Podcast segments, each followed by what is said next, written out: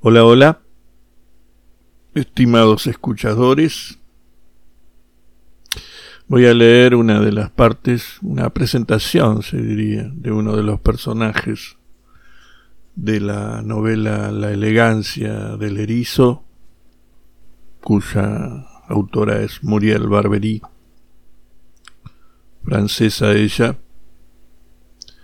Es una novela sobre la soledad y la complejidad para establecer relaciones en una sociedad regida por el egoísmo.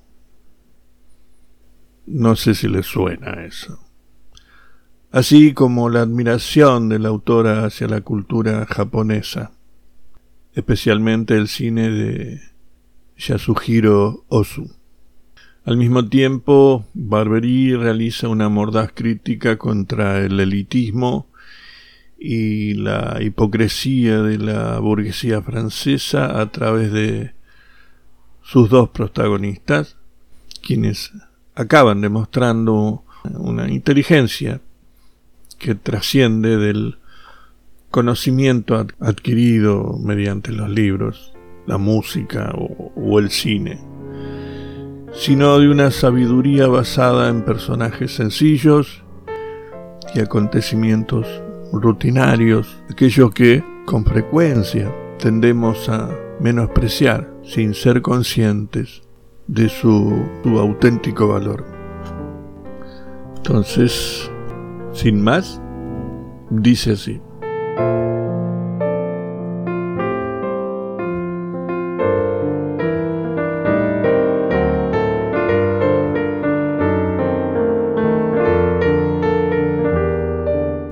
Aparentemente de vez en cuando los adultos se toman el tiempo de sentarse a, a contemplar el desastre de sus vidas. Entonces se lamentan, sin comprender, y como moscas que chocan una y otra vez contra el mismo cristal, se inquietan, sufren, se consumen, se afligen y se interrogan sobre el engranaje que los ha conducido allí donde no querían ir. Los más inteligentes llegan incluso a hacer de ello una religión. Ah, la despreciable vacuidad de la existencia burguesa. Hay cínicos de esta índole que comparten mesa con papá. ¿Qué ha sido de nuestros sueños de juventud? Preguntan con aire desencantado y satisfecho. Se han desvanecido y con perras la vida. Odio, odio esa falsa lucidez de la edad madura. La verdad es que son como todos los demás, chiquillos que no que no entienden qué les ha ocurrido y que van de machos cuando en realidad tienen ganas de llorar. Sin embargo, es fácil comprender. El problema está en que los hijos se creen lo que dicen los adultos y una vez adultos, a su vez, se vengan engañando a sus propios hijos. La vida tiene un sentido que los adultos conocen. Es la mentira universal que todos creen por obligación. Cuando una vez adulto uno comprende que no es cierto, ya es demasiado tarde. El misterio permanece intacto, pero hace tiempo que se ha malgastado en actividades estúpidas toda la energía posible. Ya no, no le queda a uno más que anestesiarse como puede tratando de enmascarar el hecho de que, de que no le encuentran ningún sentido a la vida. Y entonces engañan a sus propios hijos para intentar convencerse, mejor a sí mismo. De entre las personas que frecuentan mi vida, todas han seguido el mismo camino. Una juventud dedicada a tratar de rentabilizar la propia inteligencia o exprimir como un limón el filón de los estudios y asegurarse una posición de élite. Y luego, toda una vida dedicada a preguntarse con estupefacción por qué tales esperanzas han dado como fruto una existencia tan vana. La gente cree ansiar y persigue estrellas, pero termina como peces de colores en una pecera. Me pregunto, Si no sería más sencillo enseñarle a los niños desde el principio que la vida es absurda. Ello robaría algunos buenos momentos a la infancia, pero, pero permitiría que el adulto ganara un tiempo considerable. Por no hablar de que uno se ahorraría al menos un trauma, el de la pecera. En lo que a mí respecta, tengo 12 años, vivo en la calle Grenelé, número 7, en un piso de ricos. Mi padre son ricos, mi familia es rica y por consiguiente mi hermana y yo somos virtualmente ricas. Papá es diputado después de haber sido ministro y sin duda llegará a ser el presidente de la Asamblea Nacional. Pues bien, mamá, mamá no es lo que se dice una lumbrera, pero tiene cierta cultura, es doctora en letras. Escribe sus invitaciones para cenar sin faltas de ortografía y se pasa el tiempo dándonos cháchara con referencias literarias. Pese a ello, pese a toda esta suerte y toda esta riqueza, hace mucho tiempo que sé que el destino final es, es la pecera. ¿Que cómo lo sé? Pues porque da la casualidad de que soy muy inteligente excepcionalmente inteligente incluso. No tengo más que, que compararme con los demás niños de mi edad para ver que, que nos separa un abismo. Como no me gusta mucho llamar la atención, y en una familia en la que la inteligencia se considera un valor supremo a una niña superdotada, no la dejarían nunca en paz.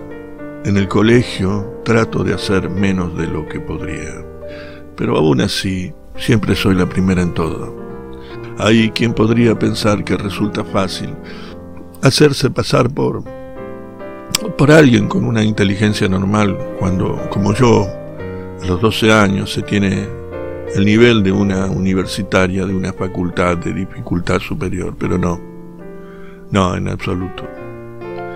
Hay que esforzarse mucho, eh, no parecer más tonto de lo que se es, aunque en cierta manera este empeño nos salva de morir de aburrimiento.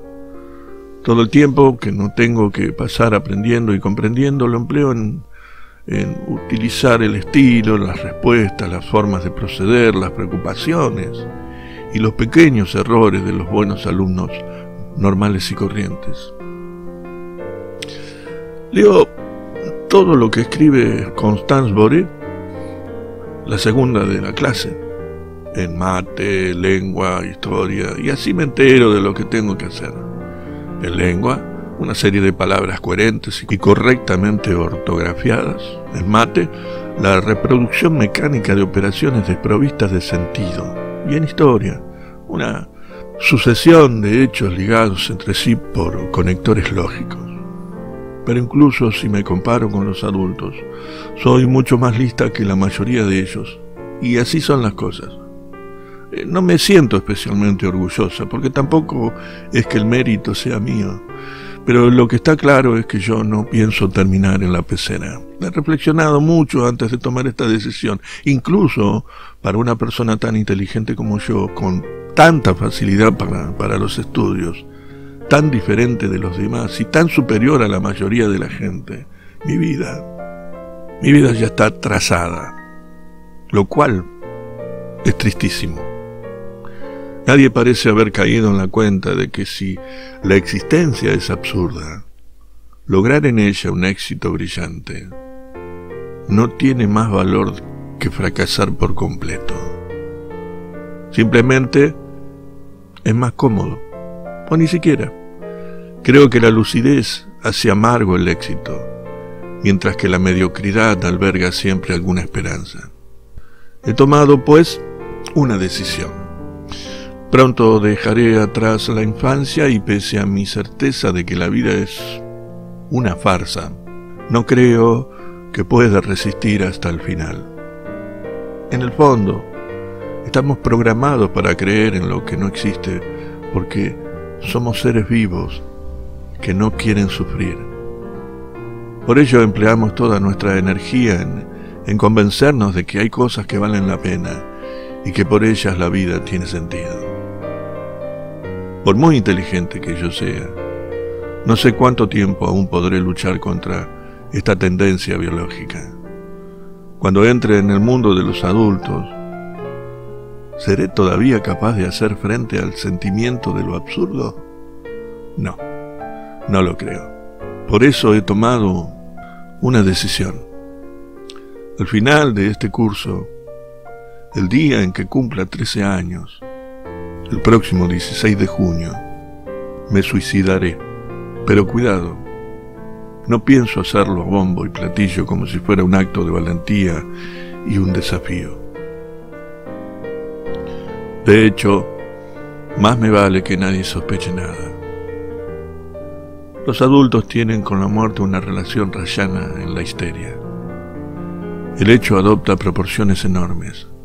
Se comportan como si fuera algo importantísimo, cuando en realidad es el acontecimiento más banal del mundo.